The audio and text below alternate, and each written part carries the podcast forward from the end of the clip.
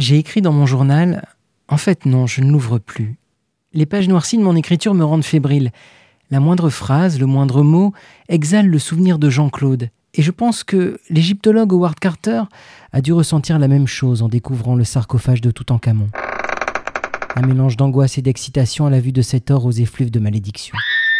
Sans grande passion, il n'est point de grand homme, mais je suis bien trop jeune pour me prosterner devant trois hiéroglyphes et deux amulettes en attendant Osiris. On verra ça plus tard, quand le temps viendra d'écrire des podcasts. En langage plus clair, un de perdu, dix de retrouvé. Saviez-vous qu'en 1984, dans les clubs gays, il y avait des farandoles Vous pouvez vous moquer, c'est bien pratique pour la drague. Je vous explique.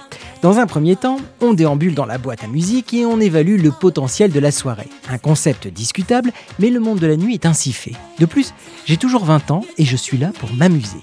Mon conseil donc, être toujours aux aguets tout en restant de glace, même si un dieu vivant ou une sirène est accoudé au bar. Ensuite, il suffit d'attendre la ronde endiablée le grand écart musical, la fête à Neuneu, le mariage de cousine Jacqueline, mais c'est le moment d'être choisi et d'entrer dans le cercle.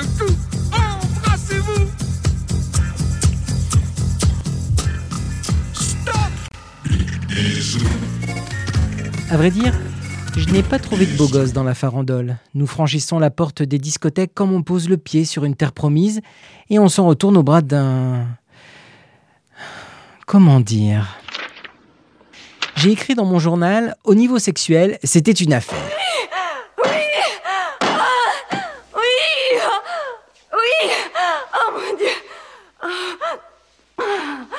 Oh, oui Donnez-moi la même chose qu'elle. La gueule de bois n'est pas une sensation agréable, mais c'est la sienne qui me déplaît au réveil. Le brouillard des boîtes s'est dissipé, plus de spots aux couleurs avantageuses, plus de lasers ni de stroboscope.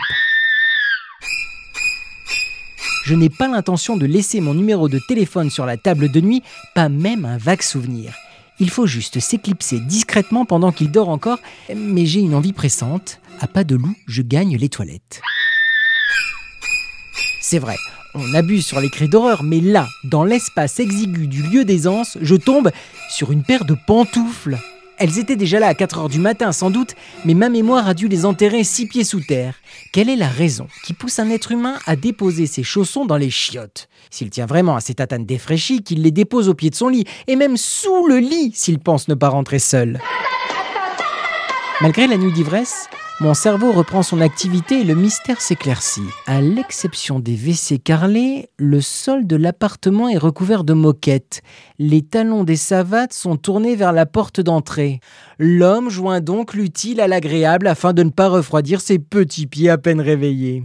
Pour ma part, je n'ai jamais été aussi lucide. Ce type est un bon coup, mais ça ne suffit pas. Pour monter sur le trône, il faut savoir porter le collier de lapis lazuli qui ne s'accorde pas avec cette paire d'espadrilles, même si la corde des semelles est aussi fatiguée que les bandelettes d'une momie. Les rois ne portent pas de pantoufles. Le roi s'appelle Jean-Claude.